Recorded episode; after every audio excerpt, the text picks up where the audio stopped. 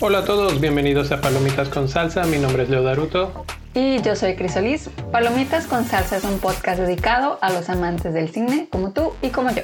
Platicamos de los más recientes estrenos del cine y de mucho más. Y hoy vamos a hablar de el juego del calamar, o como lo vemos aquí en inglés, Squid Game. Squid Game que es el último fenómeno multinacional. Mundial. Eh, pues sí, mundial se podría decir, de Netflix. Esta serie que ha conquistado por todos lados de alguna manera la atención de todos y ahora pues este es de esas series que o ves o no entiendes los memes, ¿no? Exacto, porque han salido miles, miles de memes. Desde que salió así, eh, y, fíjate. Particularmente ciertas escenas. Fíjate que no desde que salió hubo como un periodo en el que la estuvieron como descubriendo todavía. Pero no sé, hay un, vamos un par de semanas, tres, dos, tres semanas, que para donde voltees está algo, algo de estos memes. Entonces, bueno, ahorita platicamos de eso.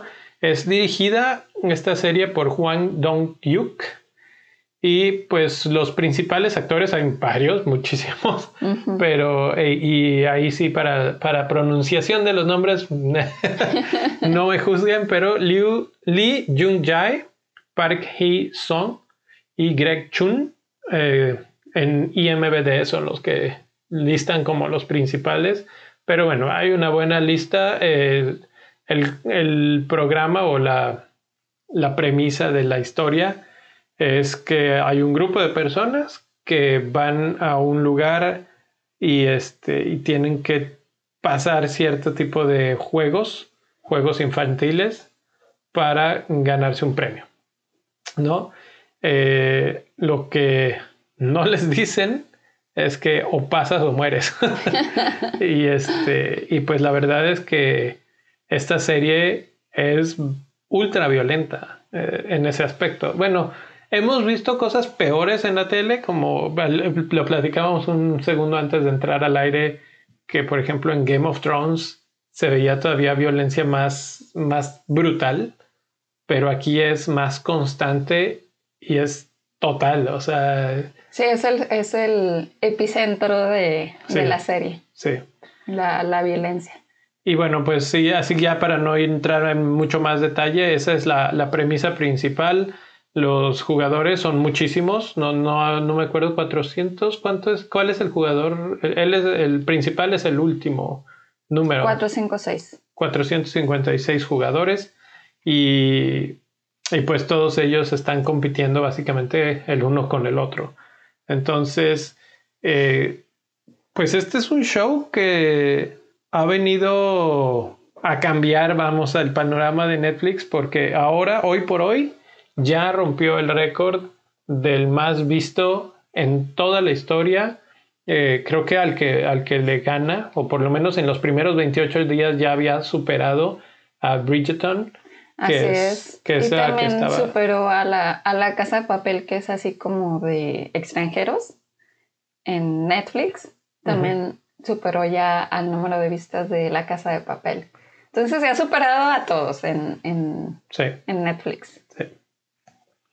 Y de hecho también este show, una de las cosas que llaman mucho la atención es que se creó o el director ya lo tenía desde hace 10 años, pero pues fue rechazado todos esos 10 años por, pues por muchas gentes, por muchos actores, etc. Hasta que Netflix pues dice, ok, va, vamos, vamos a, a hacerlo. Y yo creo que no se esperaban esta reacción del público y pues creo que a todos nos ha sorprendido cómo, cómo está reaccionando la gente a este, a este show. Y también otra de las cosas que, que estuve leyendo por ahí es que los coreanos, o sea, como que Netflix supo cómo, cómo hacerlo también, porque los coreanos son como muy celosos de su, pues de su televisión. Así de que ellos solamente ven shows coreanos, telenovelas coreanas, películas coreanas. Bueno, no de que solamente ven eso, pero que a eso le dan más prioridad. Y cuando les dices o les hablas de gente de Hollywood, así como que muchas, hay veces que se te preguntan así de qué y eso qué. Entonces, como que Netflix supo cómo, cómo también llegarle a esa comunidad a través de un show coreano, porque eso también hay que mencionarlo. O sea, el show está hecho en Corea, eh, idioma coreano, todo, ahora sí como tu queja de la de Shang-Chi, que no hablaba en chino. Sí. Aquí es hablar coreano. Sí, eh, bueno, obviamente Netflix te ofrece esta ventaja de cambiarle el audio y tú lo puedes poner en el idioma, en tu idioma.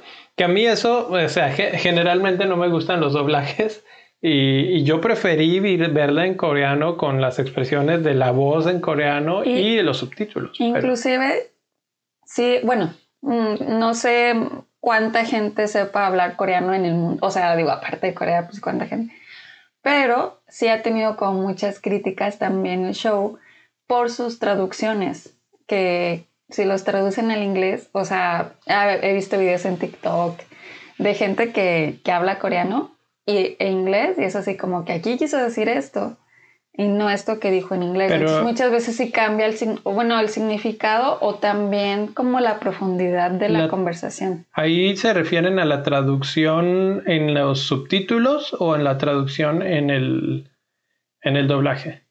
Pues en las dos. O, sea que si te la ves, si la ves en inglés, o sea, si la oyes en inglés, la oyes en español, lo que sea, o lees los subtítulos, que también hubo... que, hay discrepancias. Ajá, hay discrepancia. Entonces, em, esa ha sido también una como de las críticas que ha tenido el show por su traducción. Pero pues también así como digo, no, bueno, al menos en mi caso yo la vi y aún así eh, con la traducción de los subtítulos, porque si yo también la quise ver en coreano, o sea, me impactó. Si imagínate, o sea, así realmente verla y entenderle hacia el 100.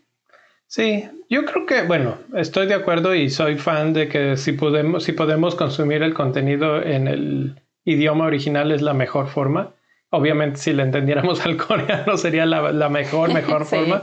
Pero hasta cierto punto eh, agradezco que exista la opción de, por lo menos, eh, si me imagino que no ha de ser a veces tan trivial la traducción. O tal vez dijeron con esto sale suficiente, o sea, nadie va a saber o muy poquitos van a saber, ¿no? Así es. Eh, porque, porque, por ejemplo, hace poco estábamos escuchando un podcast eh, diferente, ¿no?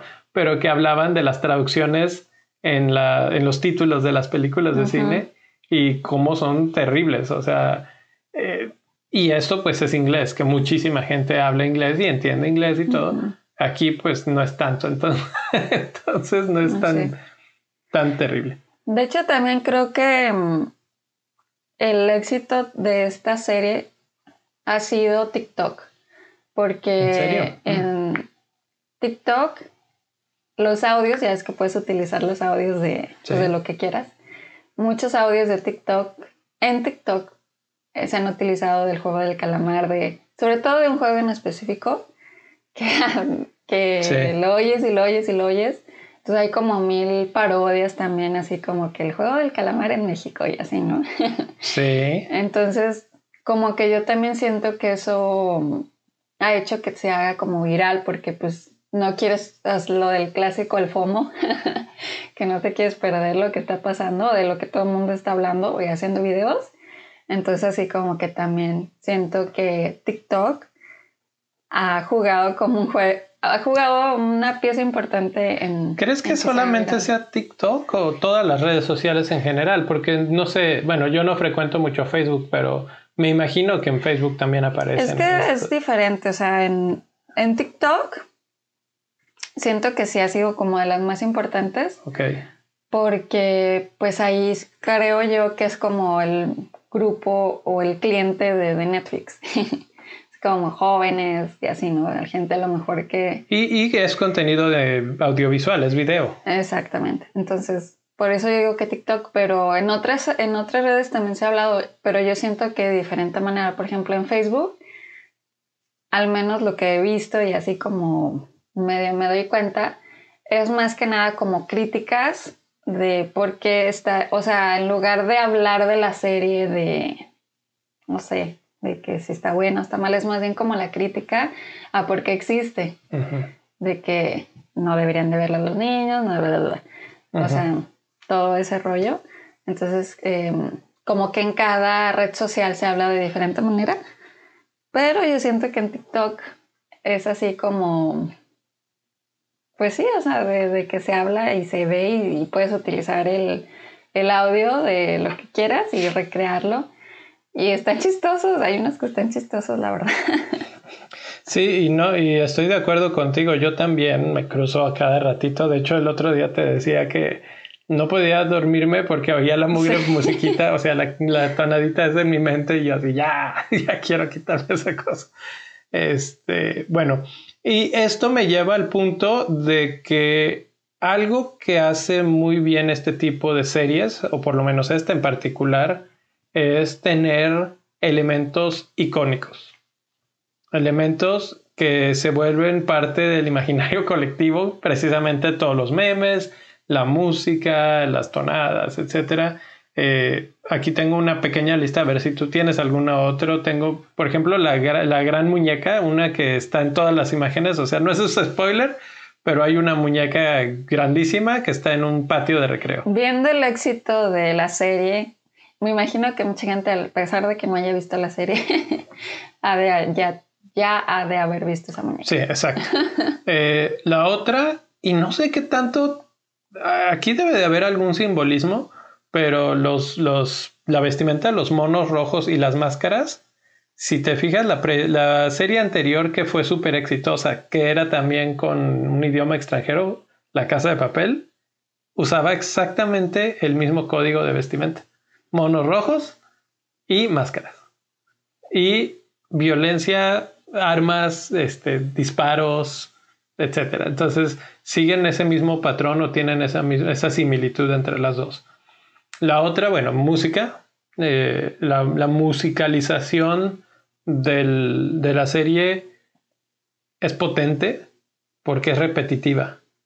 Y no es que tenga una banda sonora así de que hay las, las canciones que No, hay una o dos tonadas música que son muy específicas y que se te quedan en la mente, o sea, la reconoces y ya sabes de qué están hablando, nada más con oír ese, ese tonadita, ¿no?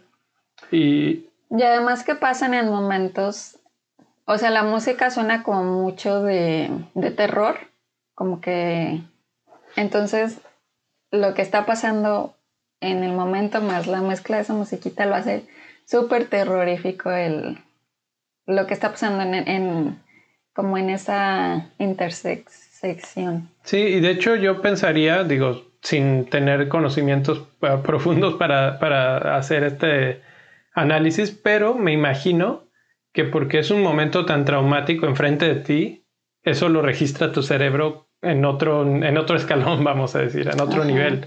Sí, entonces como están pasando cosas tan fuertes y de repente te ponen esa música, pues eso. También, eh, bueno, la de, hay, hay, una que es este casi siempre como una parte de cambio de escena o cuando van a salir a los juegos, etcétera. Yo me refiero a eso. Que es así como... Bueno, en un TikTok precisamente eh, vi una explicación que decían que esos cuatro tonos musicales son muy comunes de usarse en, en escenas que tienen ese como premonición a la muerte o algo oscuro. Algo, de miedo. O algo de miedo, o sobre todo una relación con la muerte. Y de hecho pone ejemplos de los diferentes este, ejemplos de, series o de películas o de cosas en donde se ha utilizado y son los mismos tonos musicales, obviamente utilizados a diferente forma, pero para la misma circunstancia. Entonces, es así como e, esa premonición que te estás dando de ahí viene más muerte. sí. Y, bueno, pues eh, en general la vestimenta, los prisioneros también pues tienen una vestimenta muy icónica. ¿Hay alguna otra cosa icónica que se me olvidara? Pues otra cosa importante es que cada, o bueno, el nombre del, de la serie se llama Juego del Calamar, ¿verdad? Y es porque está basado en un juego coreano. Y así es como eh, más o menos se puede ver el desarrollo de cada juego. O sea, tienen que ver con relación a, a juegos infantiles de Corea. ¿Sí? Y la muñeca que, que, nosotros vimos en la serie, cuando yo la vi fue así como, o sea, sí me impactó mucho, me impresionó, pero yo, yo pensé que sí era una muñeca que ellos habían creado. Pero no, es una, esa muñeca existe. Está en un, eh, como en un pueblito, así, en un museo. O sea, la muñeca gigante. Ajá, ah, existe. Oh my God. Y eh, de hecho, em, es, aquí te voy a decir, se llama Mogumwa. Y es una pieza original del Museo Mahaland en la provincia de Jincheon, en Chungcheong del norte. Oh. Y, o sea, es decir, este personaje ya existía. Sí.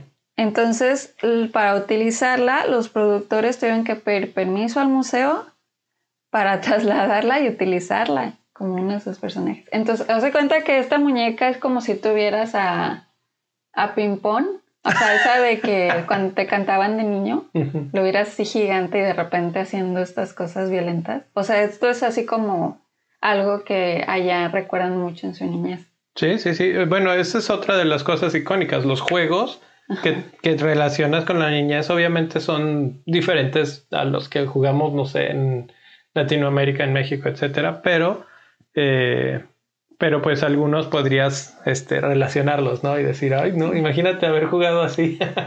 pues no. Eh, así es. ¿Por qué crees que ha tenido tanto éxito? O sea, ¿a qué crees que se deba su éxito? Pues yo creo porque es un tema eh, simbólico también, o sea, sí es de violencia, pero esto es algo que yo mm, siempre trato de ver así las, las series o las películas que veo como una pieza o una obra de arte. Entonces, cuando tú tienes una obra de arte enfrente de ti, pues cada quien le va a dar el simbolismo y el significado que quiere, ¿no? Y yo siento que esta serie es eso, así como que te puedes ir tanto por el lado de que no manches, un chorro de violencia, cómo existe este, este, tipo de cosas. O te puedes ir así como al lado filosófico, que es como una alegoría a la condición social en la que vivimos, o sea, del poder que se le da al dinero, ¿no? O sea, lo que la gente es capaz de hacer cuando no tiene dinero. Y, o por dinero. O por dinero. Entonces, yo creo que hay mucha gente que se puede identificar en ese punto de que no tienes dinero y dices, pues no tengo nada que perder y pues lo haces, ¿no? O sea, a lo mejor no, no aquí como pasa todo en la, en la serie, pero si haces cosas que no creías que podías hacer. Sí, una de las interpretaciones más constantes que hemos visto en, el, en la serie eh, o, lecturas más que interpretaciones es este asunto de la diferencia entre las clases sociales. Eh, que por cierto es la segunda vez que vemos en relativamente corto tiempo una obra de Corea que destaca este exacto asunto, ¿no? Este, Como la de Parásitos. En la, película de Parásitos ya vimos pues a los ricos y a los pobres y la gran brecha entre los dos. Y eso es algo universal. Y exacto, a eso iba. Yo creo que por eso es que resuena con todos, porque eso se vive en muchos, muchos lugares, en muchos países, y eso es lo que lo hace tan interesante para mucha gente, ¿no? Entonces, eh, estoy totalmente de acuerdo contigo, que, por ahí va la, cuestión.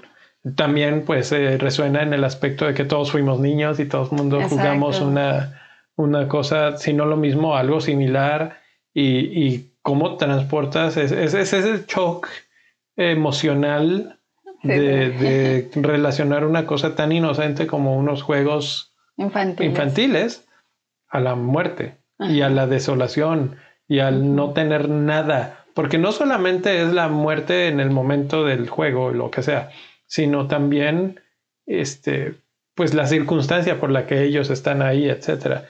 Que la vida los ha orillado a estar en esa posición, en esa situación y que básicamente es algo así como de pues voy, ¿no?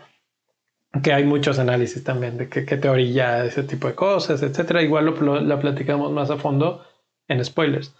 Pero por esas circunstancias, esta división entre clases y esta distinción y hasta dónde nos, nos empuja es, creo, la situación que hace que resuene tanto con el público y que al ser tan, además, tan sensacionalista y, tener tantos elementos icónicos, te genera un hit global. Además que también creo eh, que para que una serie tenga éxito, el primer capítulo te debe dejar así de no. o sea, como que te debe impactar mucho. Y esta serie tiene el primer capítulo impactante. O sea, te dan ganas de decir, bueno, a ver la que sigue. Hay poca gente que conozco que dice, no, que, o sea, que se le hizo aburrido, lo que sea. Pero, pues digo, no por algo es la serie número uno hasta ahorita. Pero sabes que yo te voy a decir, el primer capítulo a mí no me atrapó tanto. O sea, yo ya estaba eh, eh, invertido en ella porque sabía hacia dónde íbamos. Ya había oído lo suficiente como para decir, ok, no pasó en este primer capítulo, pero veo por dónde vamos y veo hacia dónde se supone que vamos a llegar y ok, ahí voy, ¿no? Pero si no sabes y nada más ves el primer, así como que sí puedo Pues en el primer capítulo sí pasa el primer juego. Ok, sí. Entonces, o sea, ver eso y es así como que ¿A poco así va a ser todo? Entonces y ya de ahí te engancha. Y eso también habría que decirlo. O sea, bueno, ya como para cerrar antes de irnos a spoilers, eh, no es para todos, precisamente porque ves eso y dices, ay, yo no quiero ver este tipo de cosas. O dices, oh, esto se va a poner interesante. O sea, si así van a estar todos, este... Sí, definitivamente sí hay gente que no lo ha visto porque pues no le gusta ver cosas muy violentas y así. Que está que, pues, justificable. ajá, está justificable. Pero creo que esta serie desde el inicio te lo deja así como que esto es la casa De esto se trata. O sea, ¿le sigues o no le sigues? Entonces, pues eso también me gusta, así como que siento que fue una serie como que fue muy al grano pero de una manera en la que no te deja así como que no entiendo por qué te estás yendo tan al grano tan rápido. Entonces, em, pues sí, a mí sí me, gustó. Muy bien. Vamos a la sección de spoilers. Si quieren saber la calificación final de, que le damos a la serie y todo, no, se olviden de quedarse. Eh, vamos a escuchar un fragmento del trailer o algunas notitas musicales por ahí en el intro y regresamos.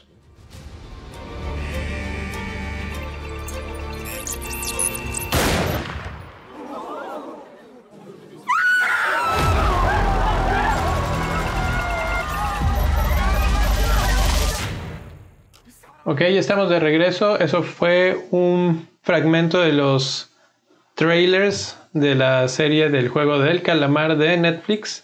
Y ahora sí, pues vamos a hablar un poquito ya más a fondo, más en concreto, con spoilers de lo que es la serie. Que finalmente, si ya están aquí, quiere decir que ya la vieron. Y pues es matanzas y matanzas y matanzas hasta que quede uno, básicamente. Entonces, eh, hablando en específico de los juegos, empezamos con el luz roja, luz verde, que es el que tiene a la muñeca icónica, que básicamente el objetivo del juego es avanzar hasta un lugar, una meta, digamos, pero solamente puedes avanzar en un momento, cuando esté la, canción. Cuando la canción se apaga, eh, tienes que estar absolutamente quietos. Si te mueves, balazo y te mueres. Pues sí, precisamente, o sea, eh, jugaremos, muévete luz verde y ya. Ahí es cuando la gente se puede mover y ya, cuando ella deja de cantar. Sí. Si te, si te veía que, o sea, los escaneaba y si veía que te movías poquito. Y de hecho, o sea, este juego sí está impactante porque creo que al igual que los jugadores, como que no, no ibas con esa mentalidad de que, ay, te van a matar así de gacho. bueno, es que la cosa, yo sabía de antemano, y, ahí es donde odio los spoilers, porque pues ya sabía yo que los mataban a la hora de, o sea, es jugar y morir. Pues sí, tú sabías ya mucho. pues no tanto, o sea, lo único... Sí, pero pues te arruinó el primer juego. Eh, sí, porque entonces yo sabía que se no me esperaba que los fueran a matar ahí en caliente, o sea, igual y perdiste y luego van y son los... Pero ves como los están acribillando a balazos.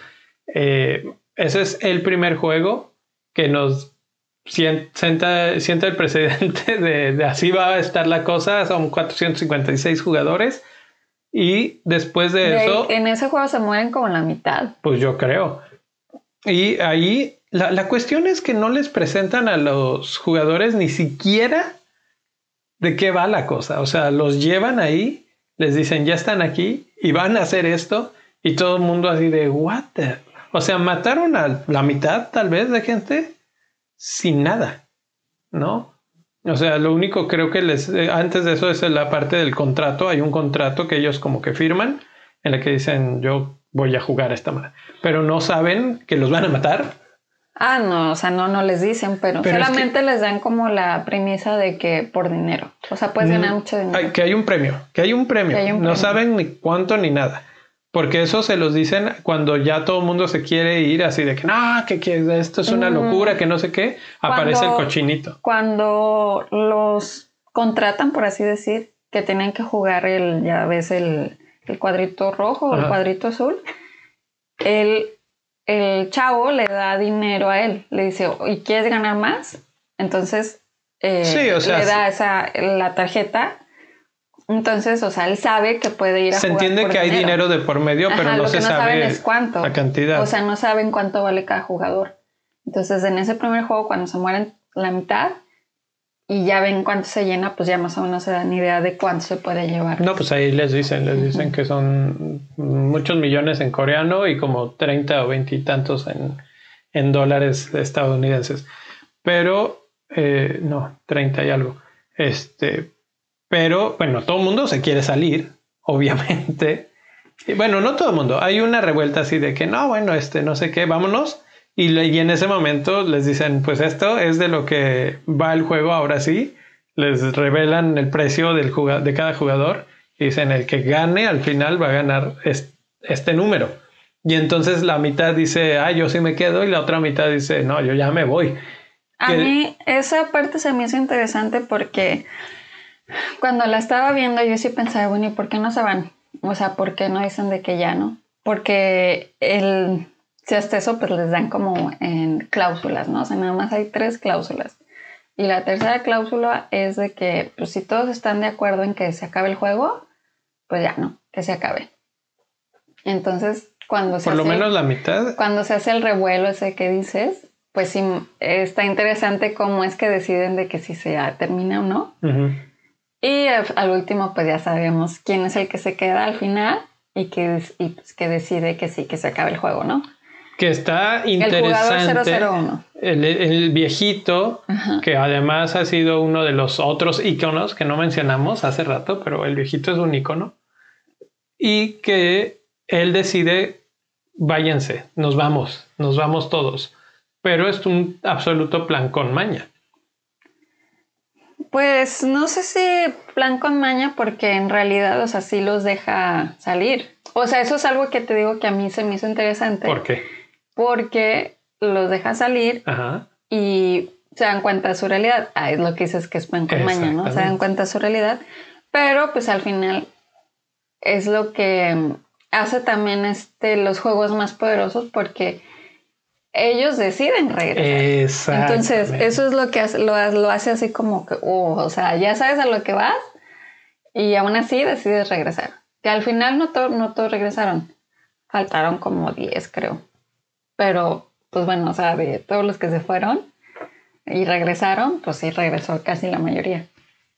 Entonces, eso, ese es el segundo capítulo, de hecho, se me hizo interesante porque siento que cubre así como que todos los las quejas que podrías tener sobre la serie, así de que, ay, ¿por qué no pueden irse? ¿Por qué no? Lo que... ¿Por qué no, o sea, no se escapan? ¿Por qué no esto? Entonces, Ya cuando te dicen así de que no, pues si los dejamos ir y ya ves cómo está su vida afuera, de que pues, no tiene nada que perder.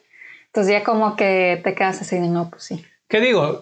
¿Por qué nos escapan y todo? Bueno, pues no pueden, están en una isla. O sea, también son prisioneros hasta cierto punto.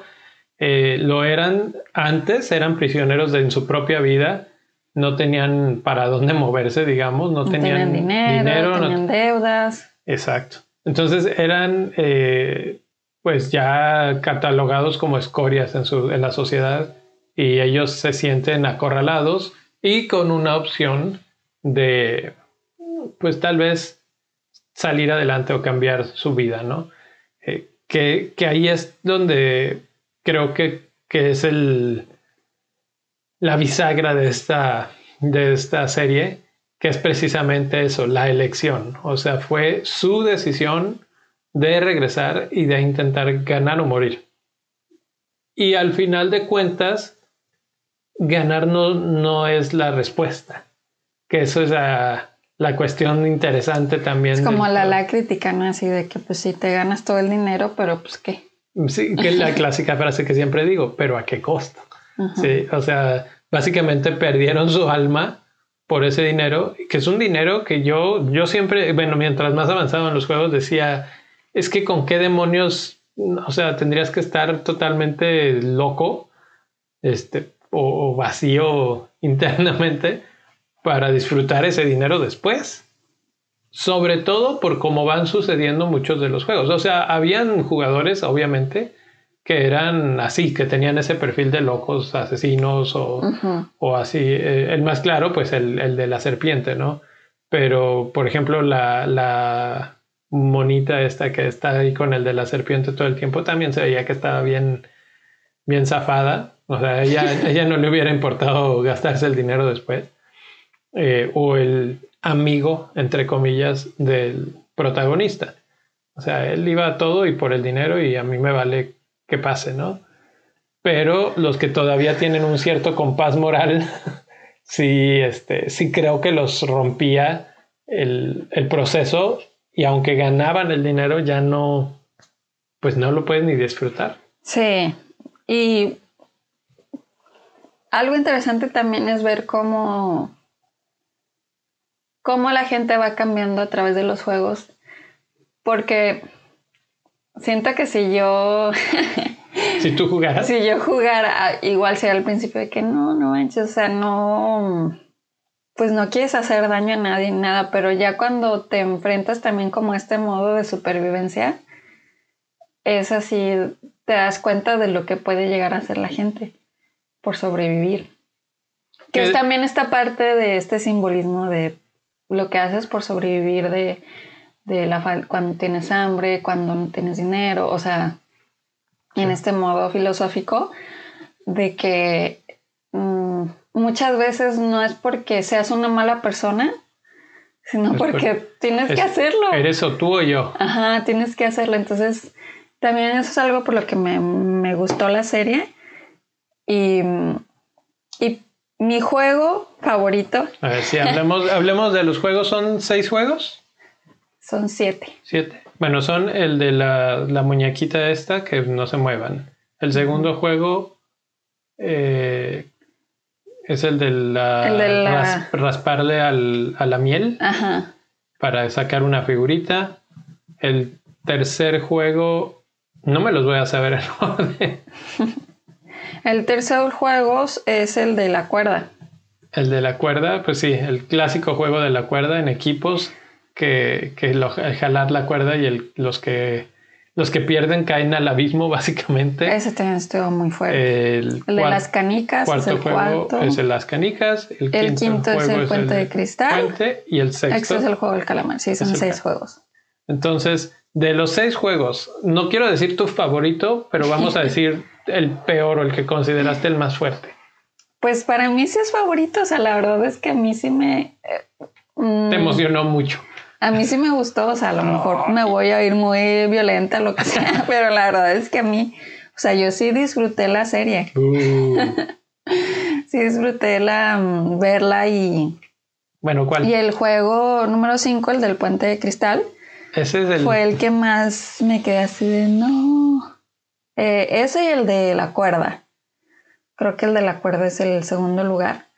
Pero el primero, mm, perdón, el de Puente de Cristal, sobre todo me gustó mucho la, la producción, así como las luces y cuando ganan al final los últimos tres que quedan, me gusta mucho como cómo termina así cuando explotan los vidrios, cómo está como en cámara lenta todo, así como... Esa es una y la música es así como rock, pero no sé, me, me, me, gustó mucho esa, esa escena y esa forma de terminar la escena. Esa estuvo muy, muy bien lograda y sí te transmite toda la tensión del momento. me, me gustó también a mí como, como escena, estuvo muy fuerte, muy buena. ¿Y el tuyo? Eh, yo definitivamente no tengo ninguno favorito. El peor juego para mí, que es el más inocente yo creo de todos, es el de las canicas. Eh, también pensé en el, en el de los vidrios, el puente de vidrio, aunque ese se me hizo uno de los más crueles, porque literalmente vas al matadero, o sea, en todos vas pero en todos tienes una oportunidad. Pero aparte también es el juego en el de los vidrios. Es también cuando te presentan a los VIP. O sea, como que ya te presentan ah, el. Ah, que ahorita hablamos de los VIP. El. Como el detrás de. Entonces, como que también eso impacta. Sí, sí, ahorita hablamos de los VIP. Pero antes de eso, eh, sí, ese juego, o sea, literalmente vas al matadero. En los otros, por ejemplo, en el de la miel pues sí. Pues también. No, porque. Entonces ibas al matadero. No, no, no, porque si, si le raspas bien, si tienes buena destreza, pues lo pasas. Pero si no. Si pues, en el, en el de la muñeca, si te detienes bien, pues te detienes bien y lo pasas. ¿Sí? Aquí no. Aquí es si literalmente es un 50 y 50% de probabilidad de morirte. Simplemente no tiene ningún tipo de habilidad es le atinaste o no le atinaste. Y el único que sí sabía cómo hacerlo, le apagan la, única forma que lo podría hacer. Entonces ahí sí, ese me pareció el más cruel e injusto de todos los juegos. O sea, se suponía que los juegos manejaban un cierto, una cierta justicia y a ese no, no sentí la justicia, la, verdad. Eh, incluso al punto de que lo, lo manipulan a medio juego para hacerlos caer. ¿sí? Y el, el juego de las canicas es el peor psicológicamente hablando, porque teóricamente tú eliges a la persona más cercana a ti para jugar el juego. Y, precisamente es a la persona que vas a hacer que se muera. Sí, ese también estuvo muy fuerte. Entonces, eh, la, traición del cuate este al, al, chavo pakistaní es muy fuerte la traición del protagonista al viejito es muy fuerte porque él está perdiendo gacho. Y, el viejito, pues se hace acá como el demente y le da chance, ¿no? Pero luego le hace saber que nunca fue, que nunca estuvo tan demente, simplemente... como que sí me di cuenta de lo que estabas haciendo, nomás que me hice güey. Exactamente. Entonces, este, y, y, que así de que pues voy a, vamos a hacer ese asunto de que vamos a ser amigos inseparables, o no sé cómo era el Gumbu. Este, pues no, sé. No recuerdo muy bien. Esas cosas se me hicieron bastante potentes, digamos, en el aspecto emocional. Que, que esta serie no tiene poco de eso, pero esa en especial, esa, ese reto. Fue Además, también creo que en ese capítulo es donde te dan como. Creo que a lo largo de toda la serie te dan así como pistas de de quién es el, él, el viejito. Mm. Pero creo que en ese capítulo como que te, dicen ese nombre que, no nos estamos acordando. El Gumbu. Que al final dices, oh. Sí, pero realmente creo que nunca revelan, o sea, ya viéndolo en retrospectiva tal vez lo puedas ver, pero no, no siento que haya una pista tan definitiva como para saber. Pues mira, ahí te va desde mm, que él es el participante 001. Esa es la más fuerte. Luego, cuando están jugando el de, mm, el de la muñeca, a él no lo enfoca la muñeca. Sí, bueno, tiene un halo diferente de, diferente color. Luego, pues que él siempre estaba como feliz así porque sabía que pues no le iban a hacer nada. Que parecía que era porque estaba medio loquito. en el de las canicas, cuando lo matan no ves el cuerpo, porque siempre que los mataban veías el cuerpo ahí tirado de la gente. Sí. Y nunca ves el cuerpo. Sí. Sí, siempre hay un indicio, o sea, si ya lo quieres ver así, sí. Y de hecho, también cuando el chavo, el, el policía, el que se cuela, que tampoco hemos hablado mucho de él, el que se cuela, que esa parte también me gustó porque ves el, lado de los, eh, ¿cómo decirlos? Pues enmascarados, cuidadores. O sea, tienes esos dos lados. El tráfico de órganos. Y ah, tienes esos dos lados gracias al, al, policía. Sí, que de hecho si nos lo hemos brincado, ese personaje a mí me gustó bastante. Eh, bueno, un poco de hacia el final, digamos, eh, se supone o se, deja entrever que puede haber una segunda temporada de esta cosa. Sí, pero antes de que, de que sigas, déjame decirte lo que, lo que iba a decir de que tiene que ver con, con pistas del viejito. Ok. Cuando él está buscando en los archivos del calamar a su hermano, el, cuando él abre la carpeta, Empieza con el jugador número 002. Sí. ¿Por qué? Porque no tiene nada del, viejito. Sí, sí, sí, sí. Si la volvieras a ver con esos detalles, eh. sí te das así como que dices. Mm, sí, sí, hay muchas pistas de que el viejito tiene ahí alguna cosa interesante, diferente entre, entre todo. Y sobre todo que, que estaba divirtiendo, pero con todo y eso nunca te la esperas. Bueno, yo no me la esperaba. Y bueno, ¿qué no nos esperábamos? Pues que fuera él el que estuviera detrás de todo, ¿no?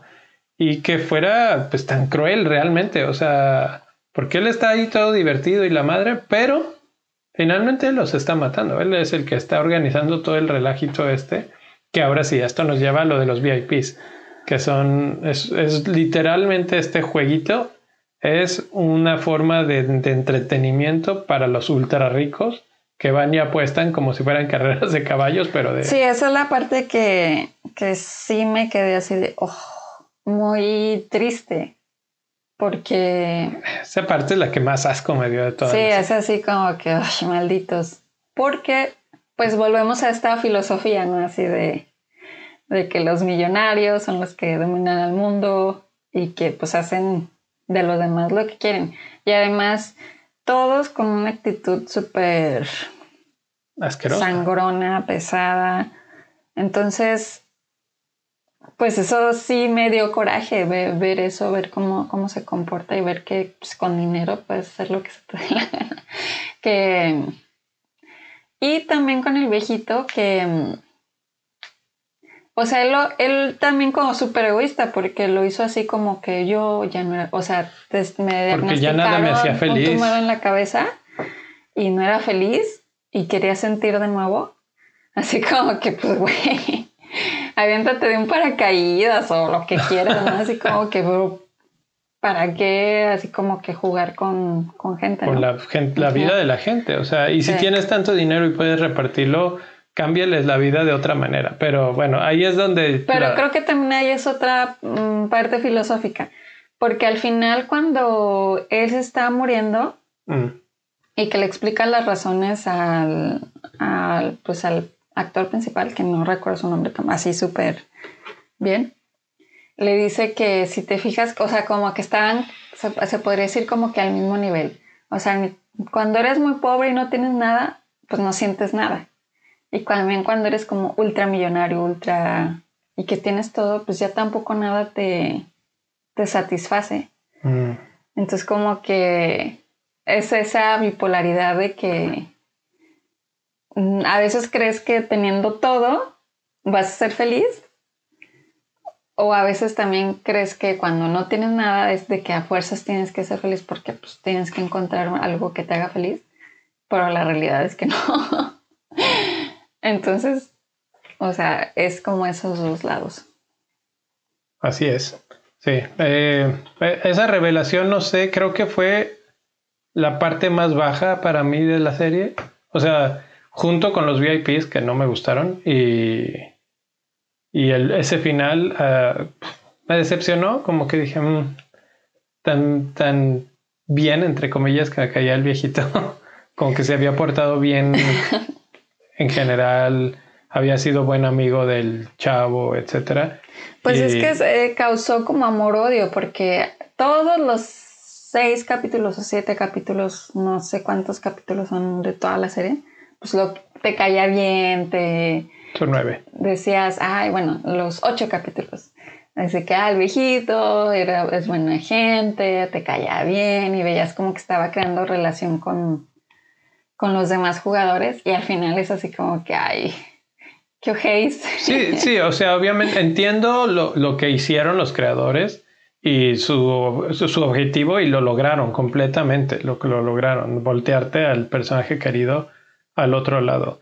Y hay algo que no hemos mencionado, las actuaciones muy bien de todos, este, convincentes de todos lados, por todos lados, al que tienes que odiar lo odias, al que tienes que amar lo amas, a todos se vuelven entrañables, todos dices, este, ojalá no muera, bueno, algunos sí, pero ¿Sí me explico? O sea, logran ese, esa parte, ese objetivo súper bien.